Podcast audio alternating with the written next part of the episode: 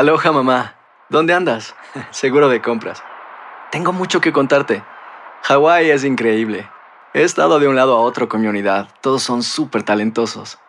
Ya reparamos otro helicóptero Blackhawk y oficialmente formamos nuestro equipo de fútbol. Para la próxima te cuento cómo voy con el surf y me cuentas qué te pareció el podcast que te compartí, ¿ok? Te quiero mucho. Be All You Can Be, visitando goarmy.com diagonal español. Hacer tequila, Don Julio, es como escribir una carta de amor a México. Beber tequila, Don Julio, es como declarar ese amor al mundo entero. Don Julio es el tequila de lujo original, hecho con la misma pasión que recorre las raíces de nuestro país. Porque si no es por amor, ¿para qué? Consume responsablemente. Don Julio Tequila, 40% alcohol por volumen, 2020. Importado por Diageo Americas, New York, New York. When you buy a new house, you might say, Shut the front door! Winning! No, seriously. Shut the front door. We own this house now. but you actually need to say, Like a good neighbor, State Farm is there. That's right. The local State Farm agent is there to help you choose the coverage you need. Welcome to my crib. no one says that anymore, but I don't care. So just remember, like a good neighbor, State Farm is there. State Farm, Bloomington, Illinois. Bienvenidos al podcast con los mejores momentos de Despierta América. Tu show diario de entretenimiento, noticias, entrevistas, consejos útiles y más. Este es el show que le pone alegría, esperanza y buenas vibras a tu día. Muy buenos días. ¿Cómo están, muchachos? Vengo con fuerza, con energía. Gracias a toda la gente Bien. linda de la ciudad de Nueva York por todo su amor, por siempre preferirnos, por apapacharnos. Les ¿Qué? mandaron muchos, pero muchos Oye, saludos a ustedes. Qué divertido estuvo el Sí. sin rollo. Ay, ay, qué ay, ay, ay, divertido estuvo el sin rollo con nuestra gente, don Miguel Ivana. Qué barbaridad. Bueno, mucho pasando esta mañana, ya lo saben, el presidente firma hoy la llamada ley de reducción eh, de la inflación. Pero, ¿qué significa esto? Porque se dice, pero pues, ¿qué es? Pues más adelante lo vamos a analizar. La cuestión es de que le va a ayudar a su bolsillo. Bueno, y también este martes amanecimos con esto, señores. Causa controversia el hecho de que el joven Spider-Man Tom Holland anunciara de que se retira de las redes sociales porque, según él, bueno, se volvieron perjudiciales para su mente. Bueno, no, no, no extraña, pero por eso Ay, queremos ay, ay. preguntarte esta mañana, ¿crees que mejoraría tu salud mental si te alejas de las redes? Esta es nuestra pregunta del día. Queremos saber su opinión, participen a través de nuestras redes sociales. Yo creo que muchos de ustedes han de decir que sí.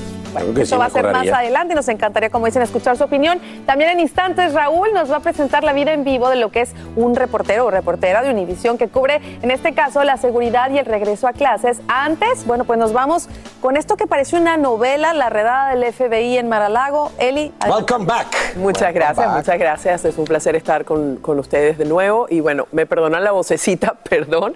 Voy a tratar de hacer todo lo posible. En principio, por decirles que esta novela tal vez se califica así porque es de suspenso y de drama, mucho drama. Arrancamos con la polémica por la declaración jurada que condujo a la redada en Maralago. Seguidores del expresidente Trump y líderes republicanos piden su divulgación, pero el Departamento de Justicia se opone, alegando que hay una investigación sobre seguridad nacional en curso. Esto mientras se multiplican las amenazas contra funcionarios del FBI, como nos dice justamente Edwin Pitti en vivo desde Washington, D.C. Muy buenos días, te saludo con mucho cariño, Edwin, adelante. どうも。¿Qué tal, Eli? Muy buenos días para ti. Hay mucha información y lo primero que te quiero mostrar es cómo amanece todavía el edificio de la sede del FBI aquí en Washington, D.C., rodeada con esta cerca por las crecientes amenazas. Sabemos que ya el Departamento de Seguridad Nacional con agentes del FBI publicaron ese boletín donde ahondan un poco más sobre todas las amenazas, incluyendo el hecho que se hacía un llamado supuestamente a una guerra civil y a colocar una bomba aquí en la sede donde nos encontramos en este preciso momento. Pero con respecto a lo que pasa dentro del Departamento de Justicia, él y ellos no quieren publicar esa declaración jurada porque están conscientes de toda la información clasificada que en ese documento hay, incluyendo a varios testigos y sobre todo un mapa de cómo se está manejando la investigación. Por eso la decisión por el momento es de no publicarla. Sin embargo, en el Congreso siguen aumentando los llamados para que el Departamento de Justicia explique la razón por qué y cómo se dio esa redada a la propiedad del expresidente Donald Trump. Los llamados incluyen a demócratas y a republicanos. Estamos hablando de senadores como Marco Rubio, quien precisamente es el presidente del Comité de Inteligencia del Senado. Ellos han enviado una carta no solamente al Departamento de Justicia, sino también a Avril Haines, quien es la directora nacional de inteligencia, para que dé mucha información. El Congreso entiende de que este documento tiene mucha información clasificada y han prometido salvaguardar esa información, pero que necesitan la información para seguir adelante y entender mejor por qué y cómo el FBI llevó a cabo esa redada a la propiedad del expresidente Donald Trump. Eli. Edwin, hemos informado aquí en Despierta América que continúan las investigaciones a nivel estatal por los intentos de la pasada administración de decir que le robaron la elección y que ahora más personas allegadas a Trump tendrían que testificar. ¿Qué nos puedes decir sobre eso?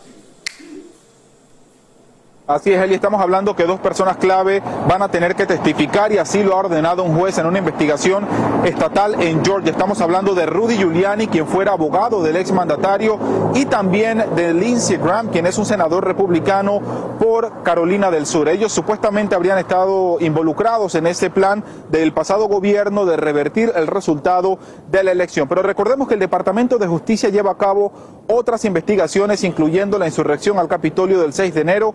En esa investigación ya se ha llamado a citar a quien fuera abogado de la Casa Blanca y quien defendió a Trump en su primer juicio político, Eric Hirschman. Él ha sido citado no solamente para dar testimonios, sino también para darle al Departamento de Justicia documentos que puedan ayudar a esclarecer esta investigación. Soy Edwin Pitti en vivo desde la sede del FBI aquí en Washington DC. Eli, vuelvo contigo al estudio. Muchas gracias, Edwin, por informarnos en vivo desde la capital del país. Y hoy mismo el presidente Biden firma la llamada Ley de Reducción de la Inflación. Se trata de un importante triunfo de la agenda económica del mandatario y la mayor inversión en la lucha contra el cambio climático. Republicanos la critican, pero expertos afirman que la medida tendría un impacto decisivo en temas claves como atención de salud y costos de energía. Guillermo González nos explica cómo beneficiaría nuestros bolsillos. La nueva ley que firmará hoy el presidente Biden en la Casa Blanca se considera un triunfo de los demócratas en la Cámara de Representantes, que lograron su aprobación por 220 votos contra 207. La ley incluye un fuerte impulso a programas ambientales y sociales, inversión pública para reducir las emisiones de carbono, reducir los precios de algunos medicamentos y cobrar impuestos a grandes compañías. La Casa Blanca dice que los efectos podrían ser inmediatos en el presupuesto de millones de familias estadounidenses. Immediately, people will be able to lower the fuel costs in their home. La ley incluye también estímulos tributarios para quienes decidan cambiar sus costumbres de consumo energético, como por ejemplo comprar un vehículo eléctrico. Con la nueva ley también usted podría tener un crédito de impuestos si compra paneles solares o si instala ventanas eficientes para reducir el consumo de energía. And if you install an electric vehicle charging station in your home, you can also get a tax credit. Para los expertos económicos del gobierno, la ley podría hacer más barato el acceso a programas de salud como el Medicare, lo cual, según el equipo económico, reducirá el déficit fiscal. Reducing costs in Medicare is one of the ways that this bill actually reduces the federal deficit. El triunfo que celebran los demócratas es fuertemente criticado por los republicanos. El líder de la minoría republicana en la Cámara, Kevin McCarthy, dijo que es una autorización para que se gaste el dinero de otros sin importar lo que necesita el país. Otros analistas creen que la ley no resuelve los problemas de los estadounidenses. We're celebrating sort of mediocrity. Inflation's not 9%, it's 8.5%. Gasoline's not 4 bucks, it's 3 bucks. La ley pretende recaudar unos 740 mil millones de dólares en los próximos 10 años.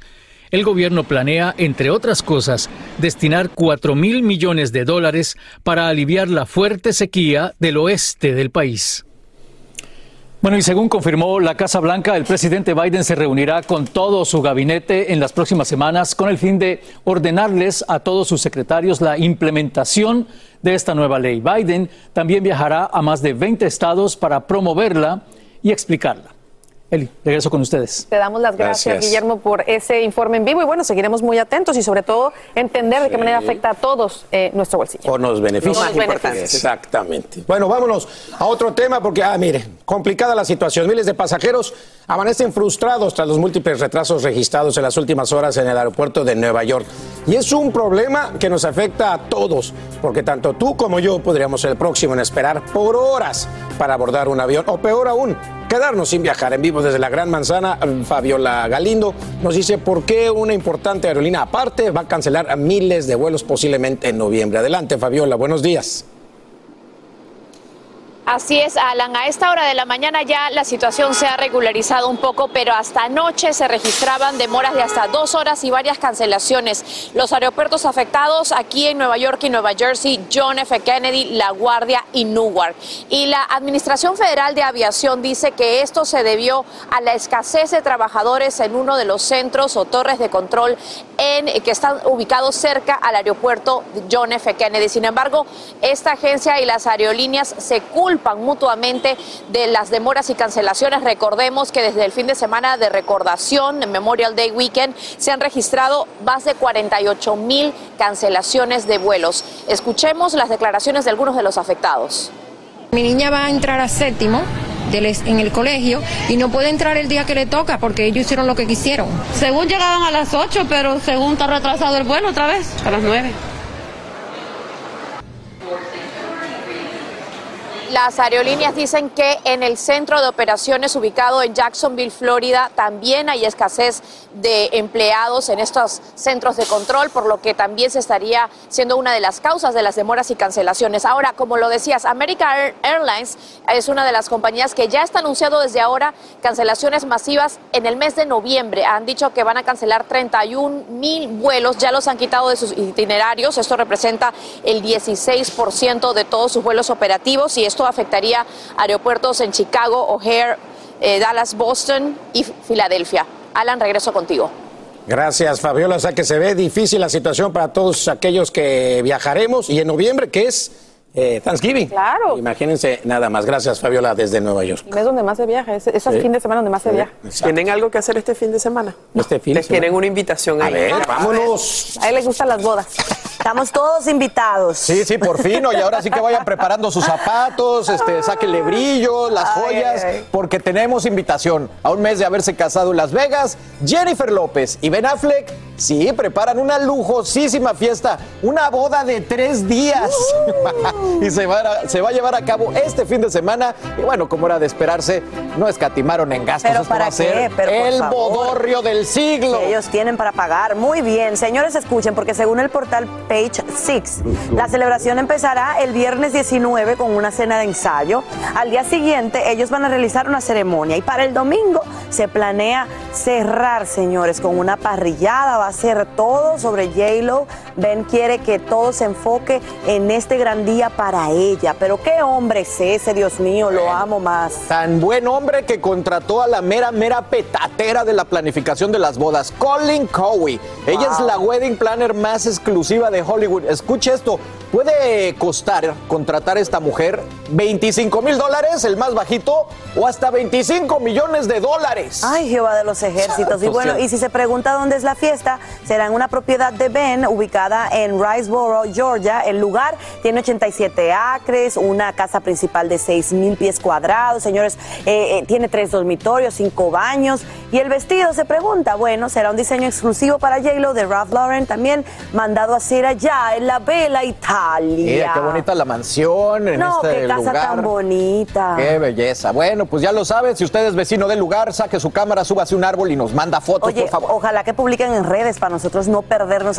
absolutamente nada. Así es. Bueno, ¡Vámonos! vamos a ver qué tal está el clima para ver cómo les va a ir en la boda, mi Jessy. ¿Cómo va a estar esa boda allá en Georgia? Ay, ¿verdad? Bueno, esa, esa boda va a estar bastante lluviosa porque se espera lluvia, pero eso sí, las temperaturas pues van a estar muy frescas, muy por debajo del promedio. Pero por segundo día consecutivo. Fíjense, la costa oeste del país tendrá ese calor opresivo. Advertencias que se extienden desde Washington hacia Oregon, hacia partes de California, también hacia partes del noreste de Texas, hacia Oklahoma, partes de Mississippi y Luisiana estarán bajo advertencias de calor extremo para el día de hoy. Así que las sensaciones térmicas observen nada más en el rango de los 90 grados para Washington, Oregon y California, para el partes de Texas y también para partes de Little Rock en Arkansas se van a sentir en el rango alto de los 90 y los tres dígitos. Así que definitivamente vamos a estar hablando de ese calor agobiante que no va a dar tregua y también las precipitaciones que van a concentrarse en distintos puntos del país, hacia partes de Kansas City, hacia el sur, hacia partes de Texas, también hacia partes de las cuatro esquinas y también hacia el noreste del país, donde esas lluvias no van a cesar y van a traer esa amenaza de inundaciones repentinas. Para el día de hoy, tres puntos del país están bajo ese riesgo de amenaza del país. Hacia partes del centro del país, hacia las cuatro esquinas, estarán bajo esa probabilidad de precipitaciones y lluvias intensas en áreas que previamente ya han sido inundadas.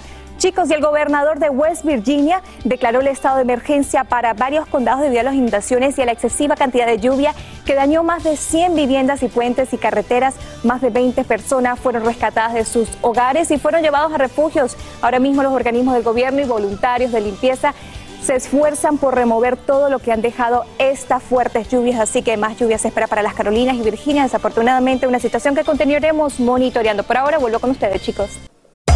Hacer tequila, don Julio, es como escribir una carta de amor a México.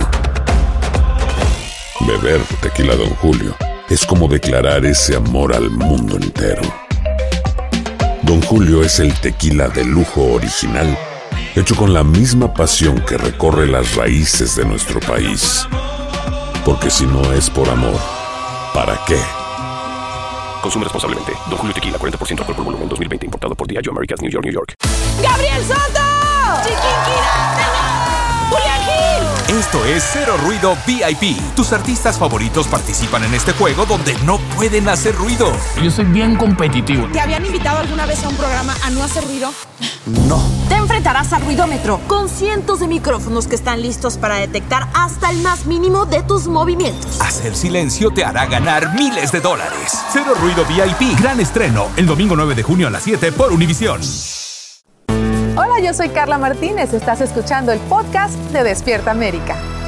El enemigo está cerca y al acecho de nuevas víctimas. Agentes del FBI acaban de anunciar el rescate de más de 200 personas de la mano de traficantes humanos, incluyendo niños que sufren la explotación sexual. Lo hacen gracias a una operación llamada Cross Country 12. Y ya mismo, Calo Arellano nos muestra cómo, con mucha tecnología, capturan infragante a decenas de sospechosos. No se pierda esto. Están viendo cómo luce el interior de una habitación de hotel prácticamente tomada por agentes del FBI. En ella controlan el funcionamiento de varias cámaras escondidas que han sido instaladas en otras habitaciones para agarrar con las manos en el delito a traficantes de personas en los Estados Unidos. Todo este despliegue de tecnología y recursos se llevó a cabo a nivel nacional y tuvo como nombre Operación Cross Country 12. Estuvo centrada en la identificación y localización de víctimas de tráfico sexual y en el arresto de personas y organizaciones implicadas en la explotación infantil. La iniciativa se dedica con oficinas del FBI por todos los Estados Unidos y trabajamos con nuestros servicios de, víctimas y con la policía locales a tratar de traer conocimiento al problema del tráfico sexo de niños. La operación logró el arresto de 85 sospechosos de traer a menores de edad a este país para luego obligarlos a prostituirse. También se confiscó dinero en efectivo, armas de fuego y lo más importante es que los agentes pudieron localizar a 37 menores que habían sido dados como desaparecidos. Um, but making sure... Una de las especialistas encargadas de lidiar con el trauma de los menores que cayeron en estas redes asegura que el FBI les brinda apoyo para que puedan superar esta tragedia personal. En total, 84 menores y 141 adultos fueron rescatados. La edad media de las víctimas es de unos 15 años, pero hubo una que tenía 11. Las agencias no especificaron la nacionalidad de los involucrados. Desde Miami, Florida, Galo Arellano, Univisión. Siempre muy atentos. Por segundo año consecutivo se registran cifras récord de arrestos en la frontera. La patrulla fronteriza confirma la detención de 1.800.000 indocumentados desde que inició el año fiscal. Más de mil fallecieron en su intento de alcanzar el sueño americano. Sin embargo, durante julio pasado fueron arrestados casi 200.000 inmigrantes, lo que representa la primera disminución de dos meses seguidos desde el primero de octubre del año 2021. Amigos, y los votantes de Wyoming salen hoy a las urnas. Hay elecciones primarias para la Cámara Baja y la legislatura estatal, así como para los cargos de gobernador, secretario de Estado y también tesorero. Sin embargo, los ojos de la nación miran a la congresista republicana Liz Cheney, te debe sonar, a quien todas las encuestas dan como perdedora frente a la candidata que apoya el expresidente Donald Trump. Analizamos el impacto de estos comicios con el analista político Wadi Gaitán, quien está con nosotros en vivo de este, eh, por supuesto, analizando todo lo que tiene que ver con estas elecciones. Le damos la bienvenida. Gracias, un placer estar aquí con ustedes. Lo primero que quiero preguntarle, bueno, la posible derrota de Lee Cheney es leída por muchos analistas políticos como una gran victoria para el presidente Donald Trump, al haber sido ella una de las representantes que votó a favor de un juicio político contra Donald Trump y además también la que es parte de este comité que investiga los hechos del 6 de enero. ¿Eso es una lectura correcta? Sí, es una batalla o refleja la batalla dentro del Partido Republicano, a donde hay muchos republicanos que aunque son conservadores y muchos de ellos apoyaron las políticas del presidente Trump. Cuando hablamos de la posición del presidente de las elecciones, que él dice que fueron que hubo fraude y fueron robadas, y después su eh, papel en el 6 de enero, son republicanos que ahí en esa área no lo apoyan. Entonces la pérdida de hoy sería una reflexión que Trump siempre tiene poder dentro del partido y mucho comando en el destino de aquellos que no están a su favor. Ahora, señor Gaitán, pero nos queda la duda, ¿esta eventual derrota debe interpretarse como un hecho meramente de voto castigo contra Cheney o por ir en contra justamente de su líder principal que es Donald Trump, o como la posibilidad de que los republicanos en Wyoming sí estén comprando esta versión de Donald Trump de que le robaron las elecciones. Yo creo que es un poquito más por Wyoming, porque Wyoming es el estado donde el presidente Trump en el 2022 ganó el porcentaje más grande dentro de todo el país. Él tuvo victorias grandes en la Florida, en Texas, pero Wyoming fue el estado que más apoyo le dio y ahí, es el lugar a donde vive Liz Cheney, es el estado que ella representa. Entonces es un poco castigo no al nivel nacional, no es que todos los republicanos estén con el presidente en esta área, pero en ese estado específicamente es muy difícil ser republicano y a la misma vez ser la líder prácticamente en contra del movimiento contra Donald Trump. Vamos a ver cómo se desarrolla la jornada en el día de hoy. Sin duda eh, va a ser muy revelador ese resultado. Lo plantearemos aquí en Despierta América y le agradecemos el haber estado junto a nosotros analizando justamente lo que va a ser la jornada del día de hoy. Resaltamos eh, que recientemente Liz Cheney dijo en una entrevista ante la posibilidad de salir derrotada en estas primarias que para ella es más importante proteger la nación de Donald Trump. Su adversario o su adversaria Harriet Heyman se perfila como ganadora por al menos 20 puntos de ventaja. Y así van las cosas y seguimos con otras informaciones porque ya viste al hombre que se sorprende o que sorprende a todos luchando contra un tiburón en una playa de Nueva York. Bueno, ahora mismo autoridades analizan si este pescador captura a lo que se cree es un escualo tigre de arena, una especie prohibida o protegida en ese estado. El Departamento de Conservación Ambiental local también señala que esta acción sería ilegal, argumentando que arrastrar a un tiburón por la cola puede lesionar gravemente al animal, una acción que muchos ya están criticando en redes sociales y veremos qué resulta de estas investigaciones. Y bueno, seguimos con mucho más, por supuesto, siempre pendientes del estado del tiempo y allí está Jess Delgado lista para contarnos. Gracias, Eli. Efectivamente, continuaremos hablando de esas fuertes precipitaciones que azotan gran partes de Kansas, partes de Omaha para el día de hoy. Fuertes tormentas han comenzado a brotar con descargas eléctricas, vientos destructivos van a ser la amenaza principal. Este frente continuará desplazándose de la costa sureste del país, trayendo más precipitación para los próximos días.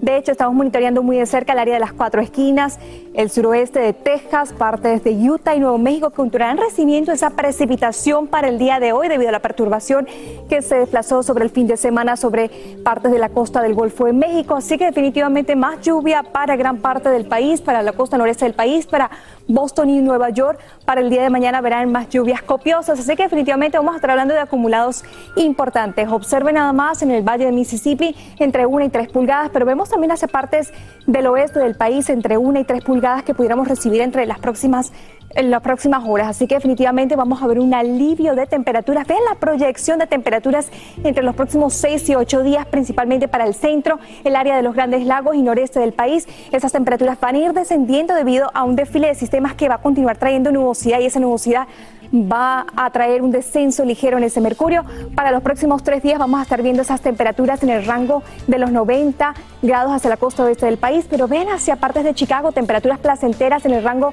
de los tres dígitos. Y vean estas imágenes porque a esta hora partes de Colorado son azotadas por tormentas de este lunes.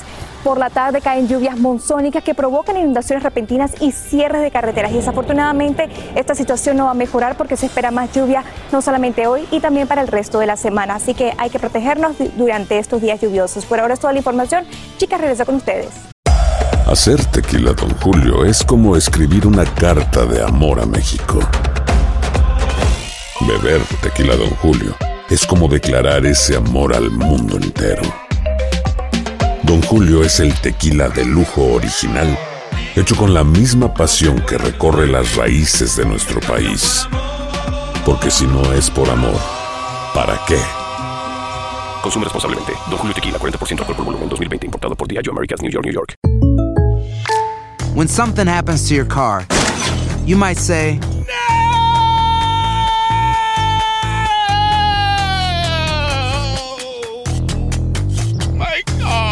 but what you really need to say is something that can actually help. Like a good neighbor, State Farm is there. And just like that, State Farm is there to help you file your claim right on the State Farm mobile app. So just remember, like a good neighbor, State Farm is there. State Farm, Bloomington, Illinois. Ya regresó la venta para amigos y familiares de JCPenney, con 30% de descuento extra por toda la tienda. Esos son ahorros por encima de nuestros precios ya bajos. Ven con tus amigos y familiares y ahorren en grande. Y recuerda, el Día de los Padres es el 16 de junio. Y en JCPenney puedes encontrar el regalo perfecto, desde ropa, calzado, artículos de cuidado personal y más. JCPenney, vale la pena. Cupón válido del 3 al 9 de junio en selección de estilos. Aplican exclusiones. Detalles en la tienda jcp.com. Estás escuchando el podcast que te alegra la vida, el de Despierta América. Energía con Lichi. Venga, los deportes. Muchachos, con ejercicio. ¿no? Ejercicio, ¿no? Empecé, deportes, empecé, deportes. empecé. Eso, hay que bajar. Estira hay primero. que bajar la lonja. Bueno, ¿qué tal le va a aparecer esto? Fíjense que le va a tocar jalada de oreja a Neymar Pero y a vámonos con el Mbappé. minuto deportivo, tranquila. Pero ya va, me estoy tratando de agarrar unos segundos. Epa, buena, A buena ver, los estrategia, dos me gusta. del fútbol tuvieron diferencias a la hora de cobrar un penal. Mbappé le dijo yo lo cobro, Neymar dijo yo lo cobro. No se pusieron de acuerdo, se dijeron sus cosas. Oye, eso por supuesto prendió las alarmas Entonces, dentro ¿qué del pasó? PSG. Insultos en francés, insultos Sí, en portugués, Y le toma. dijeron, muchachos, pasen por la oficina que vamos a hablar de esto. No me está gustando nadita, le pago muchísimo dinero a los dos como para que se anden O sea, comportando ya- como chiquillos. O sea que Mbappé se enojó porque Neymar después lo cobró. y Claro. viceversa. Oye, y Sergio Ramos también le dijo, muchachos, así no vamos a ganar nada, así que pónganse las pilas, hágale caso a Messi. Oye, Bueno, veteranos suficientes hay para. Cambiamos de tema. Para, para. El Chucky Lozano le dio asistencia a uno de sus compañeros para conseguir uno de los goles con que el Napoli venció al Verona 5 a 2, así como lo Chucky oyen. Lozano, Bien, bien, Chucky, bien, Chucky, bien. Vámonos con otra.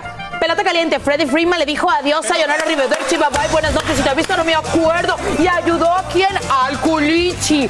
Julio Urias a conseguir una victoria más imparables los 4 por Dodgers, ¿eh? 0 Qué bárbaro. ante Milwaukee. Se nos acabó el tiempo, pero no puedo dejar de decir que los Yankees de Nueva York Por favor, déjame hacer una pausa. Juan Carlos, el minuto en serio con es un poco complicado hacer. Sí, sigamos.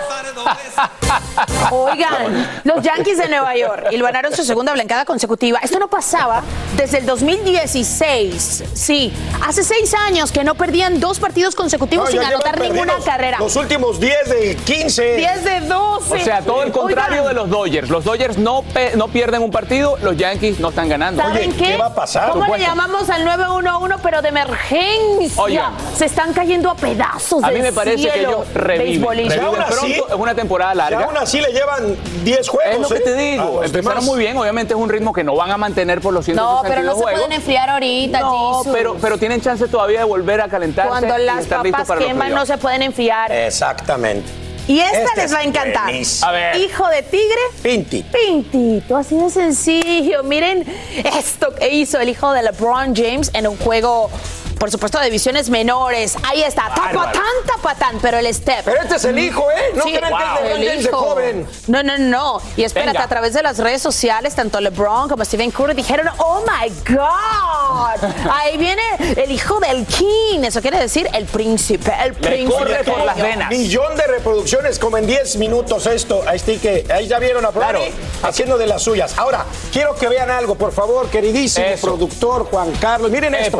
Hay una comparación ahí. Miren nada más la belleza. ¿Cómo está el hijo del lado derecho? Del lado izquierdo, ¿cómo está LeBron James? Precioso. Miren nada más en los estilos. Son idénticos. Pácata, pácata, pácata, pum. Que veas que los genes están ahí. ¡Qué barbaridad! supuesto. Y lo veíamos no solamente con LeBron, también lo veíamos con Kobe, como Jana jugaba igualito Sí, a él. Pero, y qué lindo, pero- ¿no? Que pueda seguir esta los pasos de imagen, su padre. esta imagen empatada se ve impresionante. Cómo entra la misma mano, el mismo cambio, la misma encestada, el mismo estilo. de ¿Sabes lo único que me preocupa? Que le pongan la presión de que tiene que ser igual que su Ahora padre bueno, y deje eso de siempre- disfrutar el deporte. Ahora, Se va a convertir, y escúchenme bien, en el primer jugador en la historia de la NBA que van a jugar papá e hijo en el mismo equipo. Van a ver Ya. si no, ¿eh? Maravillosamente papá e hijo en el histórico. mismo equipo. Bueno, nunca eso ya ha ocurrido en el En el- fútbol, no, pero en el- y nunca. en el béisbol también. Sí, Y en el no- béisbol. sí, en el fútbol también, Sí. con el Chaquito y el Chaco Jiménez que jugaron al mismo Sí. tiempo, pero nunca ha ocurrido en el, baloncesto. Hace poco, de hecho, mencionamos a Ken Griffith Jr. y a su papá Sí. saliendo ahorita Claro. del juego especial, ¿no? En Chicago. De acuerdo. Y eso es. Pero en el básquetbol nunca ha pasado. Pero Yo aquí creo que también ha pasado, mira, el padre y el hijo juntos en el mismo segmento deportivo. No, pero no me has dado la mesada. Pídele la mesada. bendición. Ya no le alcanza, ya con cinco ya tú saliste Bueno, no se resuelve. No Hijo puede. es hijo, Las cosas papá. que pasan Te ¿no? presento en el minuto deportivo. a tu madrina. Madrina, ni la madrina ni el papá le sueltan uno nada. Es más, ni las apuestas pagan, pues. Qué barbaridad. Oiga, vamos a hacer eso, una pequeña competencia entre ustedes dos a ver quién A sabe ver, más de deportes. me gustaría. de estos. Si Ana me deja hablar, yo, yo le. Thatcher, ¿no te tienes que ir allá a la pausa? Bueno, no sé, es que mi señor productor está de buenas hoy, nos está dando muchísimo Oye, tiempo. nos estoy dicho que teníamos tres minutos de deporte y no nos apuramos tanto al principio, ¿no?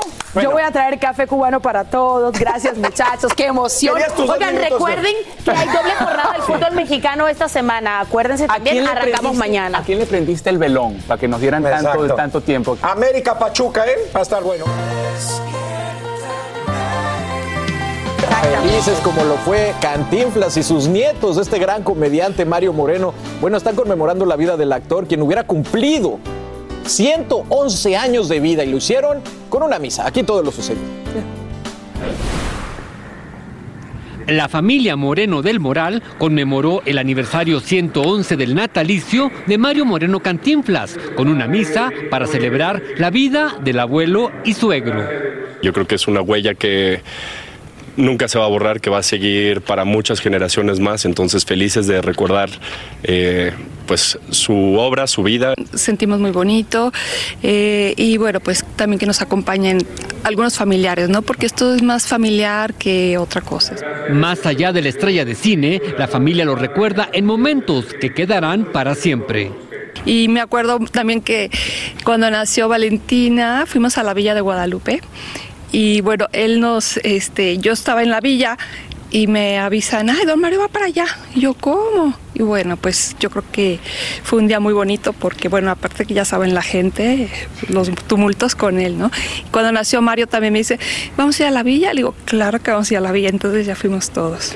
Aunque el próximo año se cumplen dos décadas de la muerte del ídolo, hasta la fecha siguen descubriendo más historias. Creo que no dejas de, como dices, de descubrir eh, pues el genio que era, ¿no? Y el cariño que la gente le sigue teniendo. Siempre llega alguien a contarnos una historia que, que vivió con mi abuelo, ¿no? Y eso es lo más bonito, que sea a través de una película, porque no todo el mundo lo pudo ver en persona, pero que algún día viendo una película, ese día cambió para esa persona y le dio una sonrisa. Finalmente, la familia Moreno del Moral, esto responde sobre que más personas puedan recordar el natalicio de Don Mario el mismo día en diferentes lugares. puede ser recordado por todo México, no se queda en una persona nada más. Este, nosotros siempre hemos querido compartir, o sea, lo que es mi abuelo a todo México, entonces sí, de poder llegar a ser el caso a Valentina de Mil, siempre lo hemos platicado, que nos encantaría este, hacer un museo que la gente pueda visitar y que tengan esos recuerdos, ¿no? Televisa Espectáculos, Juan Ríos de la Fuente. ¿Cuántas memorias? No, cuántas memorias y qué lindo que después de tantos años, años, se lo sigan recordando cada año, vayan a hacer sus mil, se lo recuerden. Qué bonito, porque ahí es donde nunca se va, Sí. finalmente. 100%. Nunca se termina de aquí, de nuestro corazón, una persona, ¿no? Y eso es lo más bonito. Y me gusta cómo el nieto habla y cómo quiere Sí, la compartir verdad la que de Se su ve con el cariño. ¿no? Que Con cuidan el todo el legado que, que dejó. Y no hay alivio para el drama migratorio en la frontera. Esta camioneta hundida en un canal cobra la vida de un inmigrante y deja a otros siete heridos, uno de ellos en estado grave. Al parecer, la misma circulaba a gran velocidad y transportaba a varios indocumentados cuando chocó con un carro de la patrulla fronteriza que realizaba una parada de tráfico. Los agentes lo persiguieron, pero el vehículo terminó estrellándose en el conducto de agua. Qué lamentable. Y bueno, no te sorprendas esta mañana no puedes buscar ese anhelado café en Starbucks que te gusta tanto. Y es que trabajadores de al menos dos tiendas inician una huelga por supuestas prácticas laborales injustas. Un escenario similar se repite en las puertas de un almacén inmenso de Amazon. Socorro Cruz nos explica lo que exigen estos trabajadores y, eh, por supuesto, qué provocaría este paro. ¿Cómo estás, Socorro? Todo esto está ocurriendo justo allí en California, donde estás. Adelante. Hola, ¿cómo estás? Muy buenos días, Eli. Bueno, te tengo que platicar. La verdad es que en California se está convirtiendo, si no es que ya en el estado más caro del país. Esa es una de las razones. Y bueno, sí, como lo decías, en dos tiendas están viviendo situaciones críticas de Starbucks. Una en Leywood y la otra en Barstow, aquí en el sur de California. Estos empleados se unieron en una huelga a los miembros del sindicato de otra tienda en Santa Cruz, al norte del estado. Los empleados alegan que la compañía ofrece nuevos beneficios a los trabajadores no sindicalizados, pero los sindicalizados no tendrían derecho a ellos, como por ejemplo aumentos salariales y también acumulación de tiempo por enfermedades. Starbucks respondió que respeta el derecho de manifestarse y aprecia el trabajo de sus empleados al grado de que los deja votar dentro de sus tiendas para sindicalizarse. Los trabajadores de Starbucks han realizado el y más de 55 huelgas en 17 estados en los últimos meses en respuesta a la oposición de la empresa para sindicalizarse. Aquí en Los Ángeles, simplemente en Los Ángeles, ya hay tres de esas eh, tiendas sindicalizadas. Pero mira, mientras estos empleados se enfrentan pues al gigante del café, otro grupo de trabajadores, como tú lo estabas diciendo, enfrentan al gigante de compras por internet, Amazon. Más de 160 empleados abandonaron literalmente las instalaciones del aeropuerto de San Bernardino, que es la parte fundamental, la columna vertebral, por, decir así, la red logística de Amazon en la costa oeste. Ahí fueron 900 empleados de esa, de esa oficina que firmaron una petición de aumento de salarios de 17 dólares a 22 dólares por hora. Ellos dicen que ganan 2.220 dólares al mes y nada más de renta gastan 1.700 dólares. Amazon respondió que se siente orgulloso de ofrecerle a sus empleados salarios que oscilan desde los 17 hasta los 19 dólares con 25 centavos por hora. Además, servicio médico desde el primer día de trabajo, un foro 1K con un aporte del 50% y hasta 20 semanas de licencia pagada en caso de enfermedad, en caso de que lo necesiten. Esa es la respuesta de Amazon. Pero como yo te decía, California se ha convertido literalmente, casi se puede decir, dicen los economistas, en el estado más caro para vivir del país. Soy Socorro Cruz, desde Los Ángeles. Vuelvo contigo, Eli. Seguramente esto va a llegar a algún resultado, Socorro, porque están dos gigantes allí bajo la lupa. Te agradecemos mucho este informe en vivo desde Los Ángeles. Y ahora vamos con esto porque es muy importante. Atención, padres de bebés. Acaban de retirar dos millones de mecedoras y columpios por peligro de enredos y estrangulación. Estamos hablando de ciertos productos de la marca For Moms que se vendieron en Target y en Best Buy. El nombre exacto en inglés son los siguientes: Mamaroo Baby Swing, versiones 1.0 y 4.0, además del Rockaroo Baby Rockers. Así que revisa muy bien lo que tienes en casa y fíjate fíjate si son estos productos para que hagas la respectiva devolución y recibas un reembolso. Y bueno, si a tus hijos les gustan los juegos Caprin o los jugos Caprin Sun, es hora de revisar las etiquetas porque la empresa Kraft Heinz está retirando unas 230 mil bolsas de estos jugos destinadas a niños que estarían contaminadas con una solución de limpieza. Según la compañía, esta se usa para limpiar los equipos de procesamiento de alimentos y se introdujo por accidente en una de las líneas de producción. Las bebidas son de sabor wild cherry con fecha de caducidad del 25 de junio del 20 23, así que corre a revisar las que tienes en casa. Hacer tequila, don Julio, es como escribir una carta de amor a México. Beber tequila, don Julio, es como declarar ese amor al mundo entero. Don Julio es el tequila de lujo original, hecho con la misma pasión que recorre las raíces de nuestro país. Porque si no es por amor, ¿para qué? Consume responsablemente. Don Julio Tequila, 40% alcohol por volumen, 2020. Importado por Diageo Americas, New York, New York. When something happens to your car, you might say,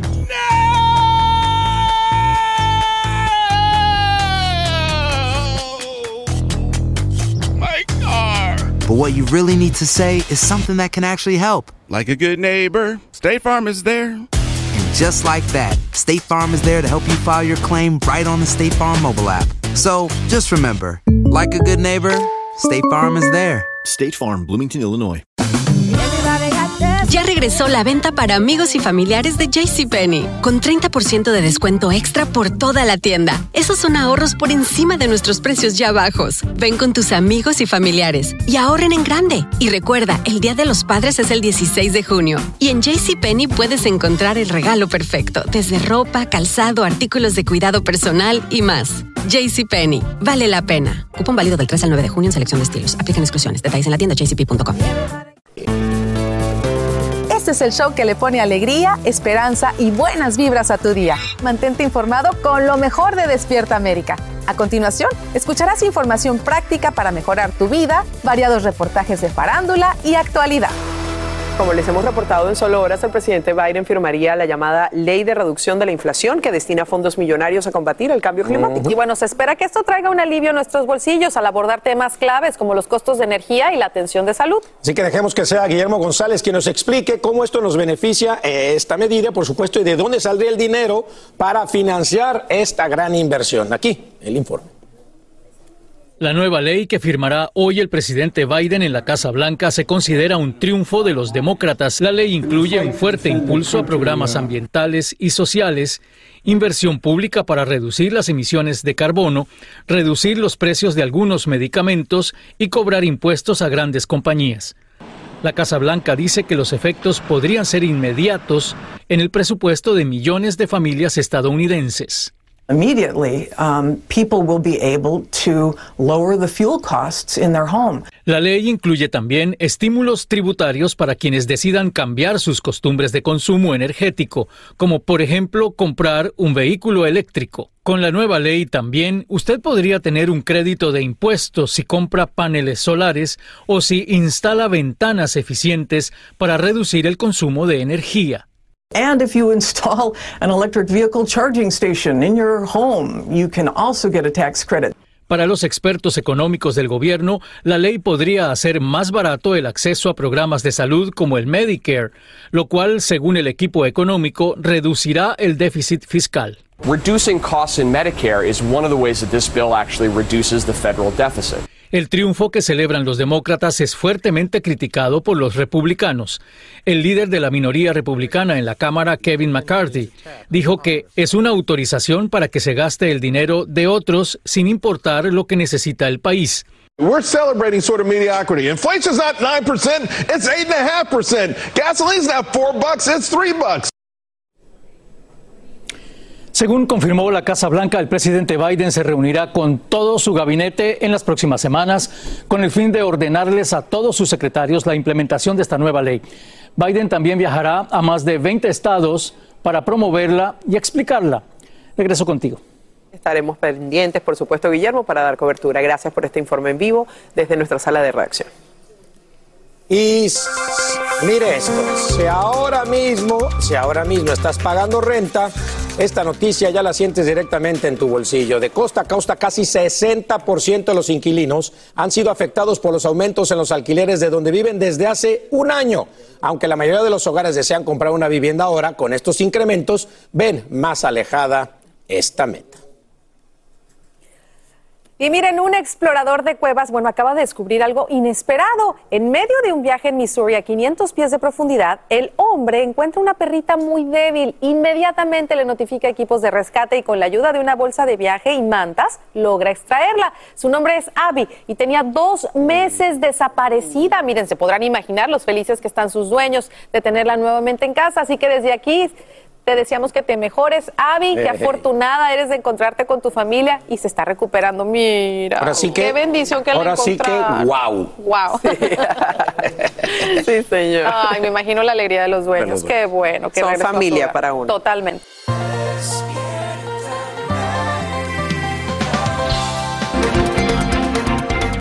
Y amanece en la incertidumbre el puesto del jefe de policía escolar en Ubalde. Los miembros de la Junta se reúnen con abogados a puerta cerrada y establecen las reglas de procedimiento para despedir a Pete Arredondo, pero no anuncian una fecha para la audiencia de destitución. Lo inusual es que por primera vez se escuchan las voces a favor de la actuación policial cuando uno de los asistentes dijo que el único responsable de esta tragedia era el pistolero. Amigos, y contenedores vacíos es lo que usa el gobernador de Arizona para improvisar un muro en la frontera con México. La inusual barrera busca impedir el paso a los migrantes en el sector de Yuma. La iniciativa la está generando, por supuesto, muchísima polémica, no solo por los materiales empleados, sino también por el alto costo de esta obra, como nos muestra Oscar Gómez desde Yuma, Arizona. Este es el nuevo muro que pretende detener el cruce de inmigrantes en la frontera de Yuma. Se trata de contenedores desocupados que son instalados por trabajadores pagados por el estado de Arizona. Pero es una tristeza. Menos de una milla están construyendo millones de dólares. Un gasto de dinero de arizonenses, de nuestros taxpayers. Se puede ser algo mejor. Los contenedores son puestos uno encima de otro. Arriba le instalan alambres de púas, todo con el objetivo de evitar más cruce de inmigrantes indocumentados por esta zona. El nuevo obstáculo está siendo instalado en una carretera en el condado Yuma, dentro de la reserva indígena Cocopa. Pues yo pienso que pueden ayudar un poco, ¿verdad? Para detener chance un poquito el, el migrante. Solo 42 contenedores han sido instalados de un total de 60 que logrará asegurar mil pies de distancia. El valor del proyecto es de 6 millones de dólares, dinero que proviene de un fondo de 335 millones aprobados por la legislatura estatal con fines de asegurar la frontera.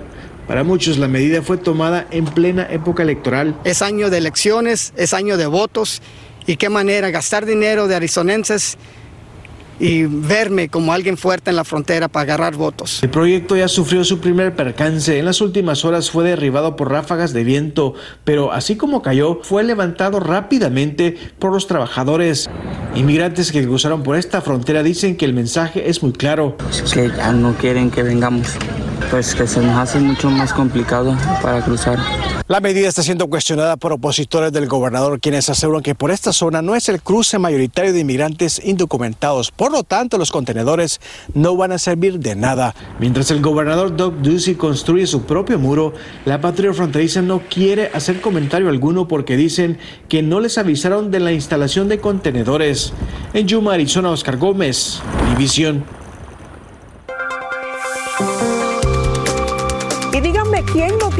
Pizza en este momento en el refrigerador? Casi todos, ¿cierto? Bueno, lo importante es que se fijen en que no sea parte de las más de 13 mil libras de pizza congeladas que están retirando por temor a posible contaminación con metal. La marca es Home Run Inn de Chicago de 33.5 onzas, quise decir, cubiertas con salchicha, pepperoni y cebollas, también pimientos. Tendría una fecha de caducidad del 3 de diciembre, así que si tienes una, simplemente deséchala. Y esto sí que está padre. Como dirían mis amigos mexicanos, es que por primera vez en la historia el servicio postal presenta mariachis en sus estampillas. El ilustrador encargado de crearlas, Rafael López, posa orgulloso en un salón de clases en el Museo Postal Nacional de Smithsonian, explicando que la oficina del gobierno le pidió crear una imagen que representara la cultura hispana en Estados Unidos y así efectivamente lo hizo. Antes de pasar con lo siguiente, quiero informarles en noticia de última hora que la primera dama Jill Biden ha dado positivo a COVID-19. Es una información que nos llega directamente desde la Casa Blanca. La vamos a ampliar más adelante, pero queríamos que usted lo supiera, por supuesto, de primera mano.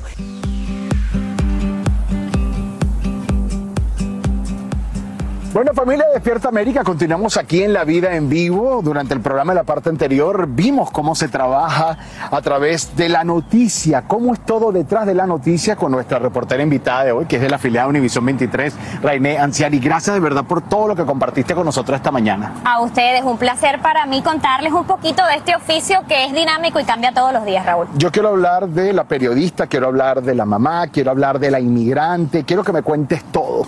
Este trabajo no es nada fácil. ¿Hace cuánto tiempo te dedicas a ser periodista, a esto de ser reportera? No lo es, Raúl. Así como tú lo dices, bueno, ya son casi más de 17 años que me dedico a esto, estando siempre en la calle. Pero es como una pasión porque te da mucho y también te quita, ¿no?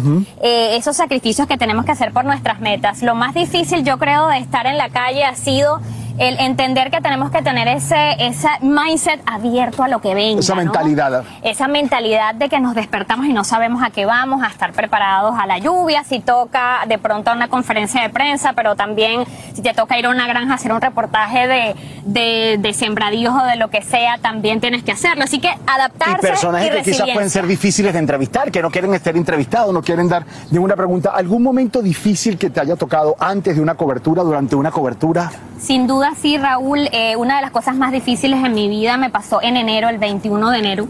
Eh, estaba ya terminando mi paquete, mi historia para ir en vivo y cuando faltaban unos 20 minutos me llamó mi hermano de Venezuela. Y de verdad que recuerdo ese momento y, y me da mucha sensibilidad porque me dijo de que mi padre había muerto.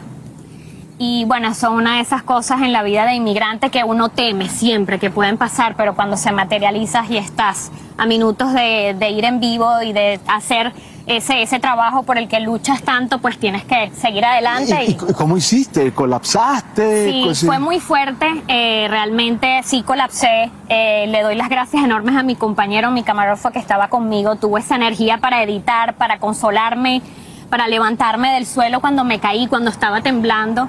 Y mandó el reportaje, llegó, salimos y cuando me dejó al canal me dijo, no te bajes, vamos a orar. Y de verdad que, bueno, lo recuerdo con mucho cariño a Edward, que sin conocerlo abrió su corazón y nunca sabemos, ¿no? El- Ese compañero que tenemos al lado. Eso es lo que te iba a decir. Se hace como una unión. Yo lo digo siempre. Nuestros camarógrafos, el equipo técnico, los productores son base fundamental de esto. Eres madre de un niño.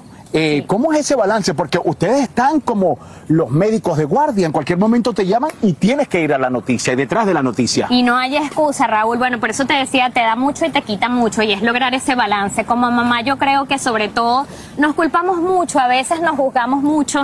Me pasó, he trabajado casi cuatro años de noche, saliendo casi a la una de la mañana, no veo a mi hijo, no veía en la noche y me cuestionaba, ¿no?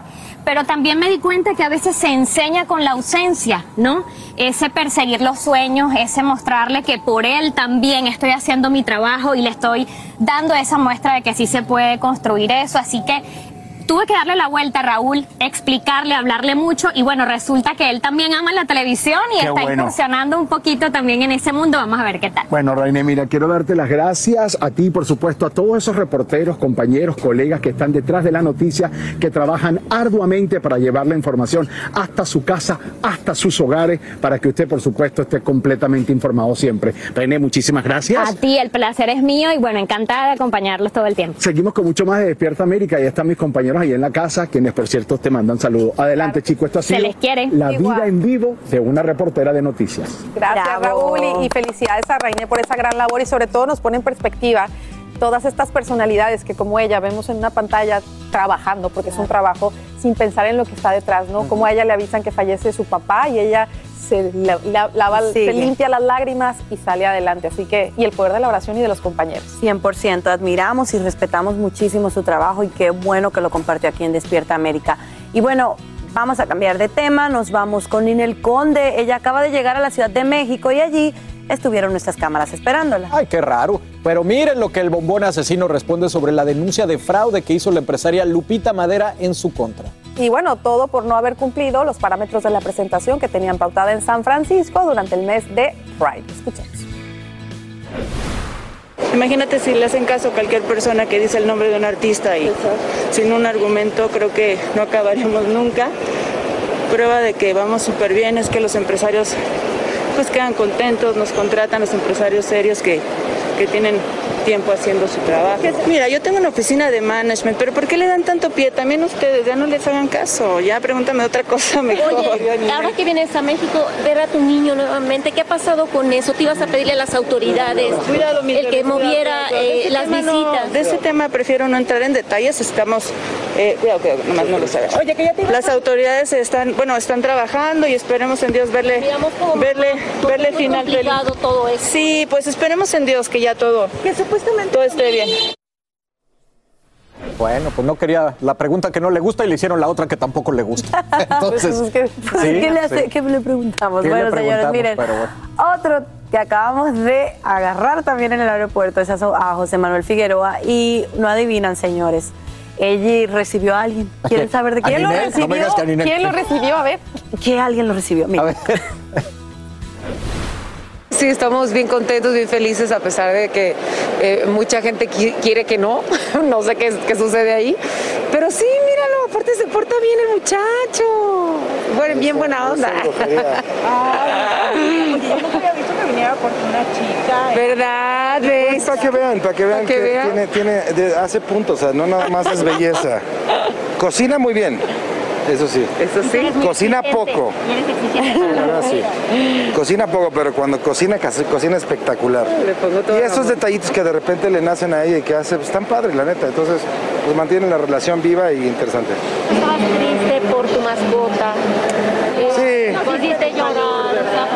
No, lo envenenaron, la verdad, esa fue la verdad. Fue un, Una negligencia. una negligencia médica, una... ne- una el, Barbaridad. Sí.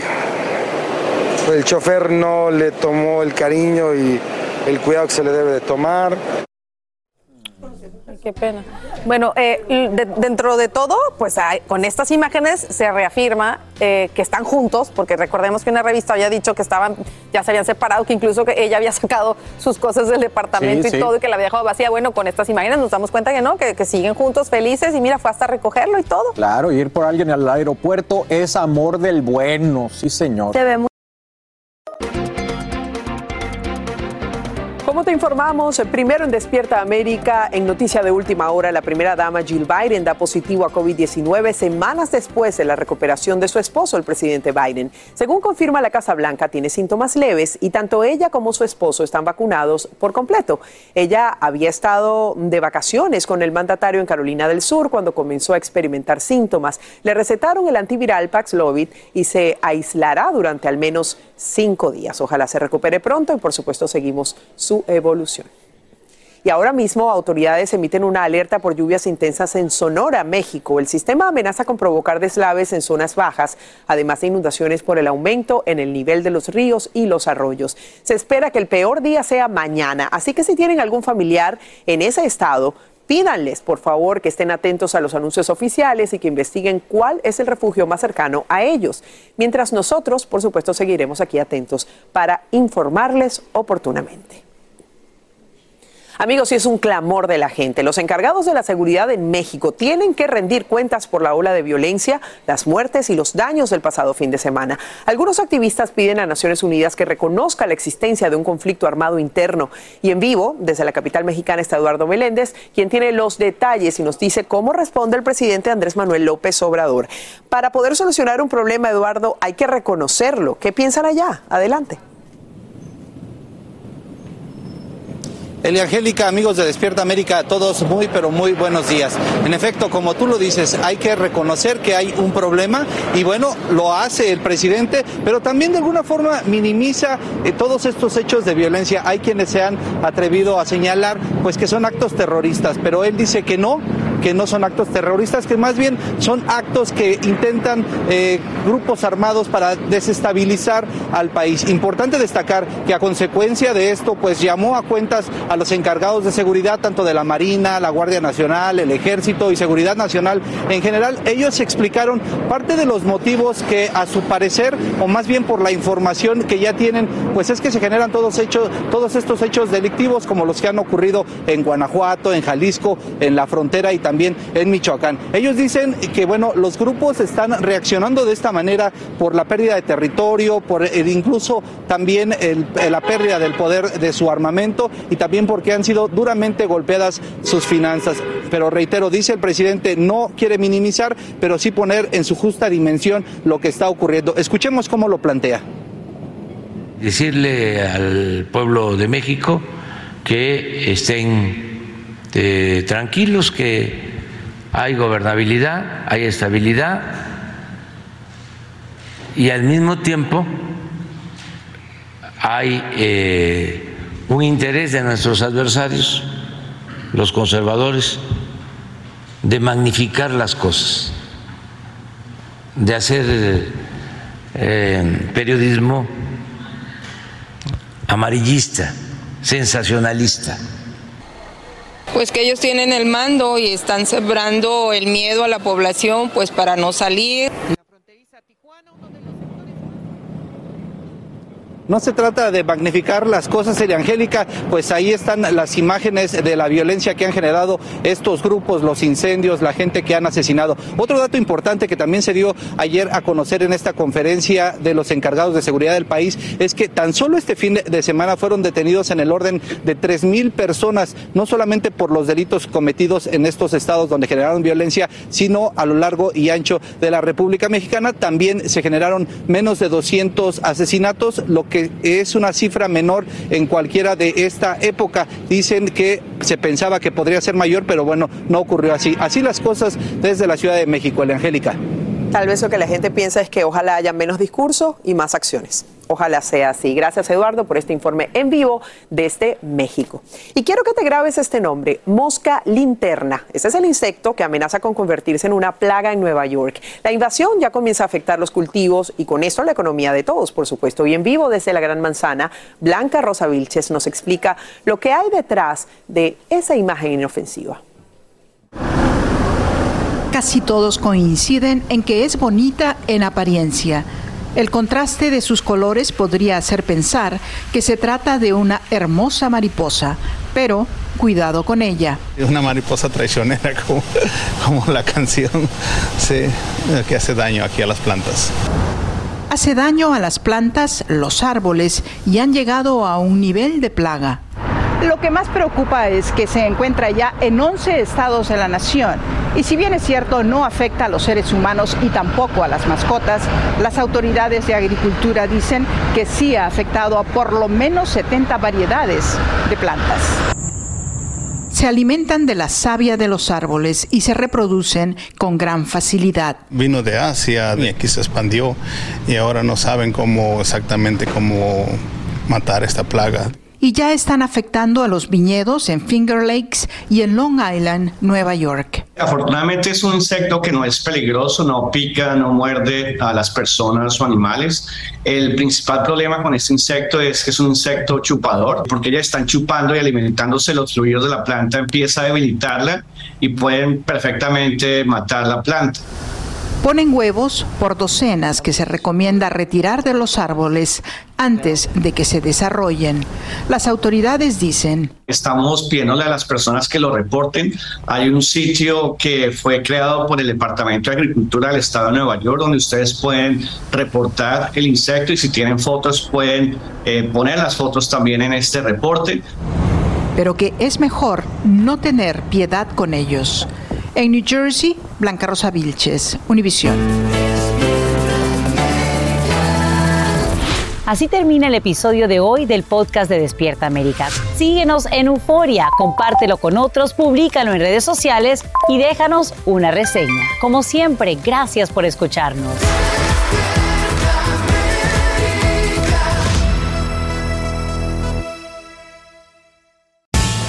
Tres ganadores. Cada uno de ellos se ha ganado 200 millones de pesos. A la familia Pérez, Uriarte y Ortiz se les cumple el sueño. Prométeme que el dinero nunca te va a cambiar. Te juro que siempre voy a ser ese hombre del que tú te enamoraste. Pero con la suerte, también llegan los problemas. Lástima que van a perderlo todo. Golpe de suerte, de lunes a viernes a las 8 por Univisión.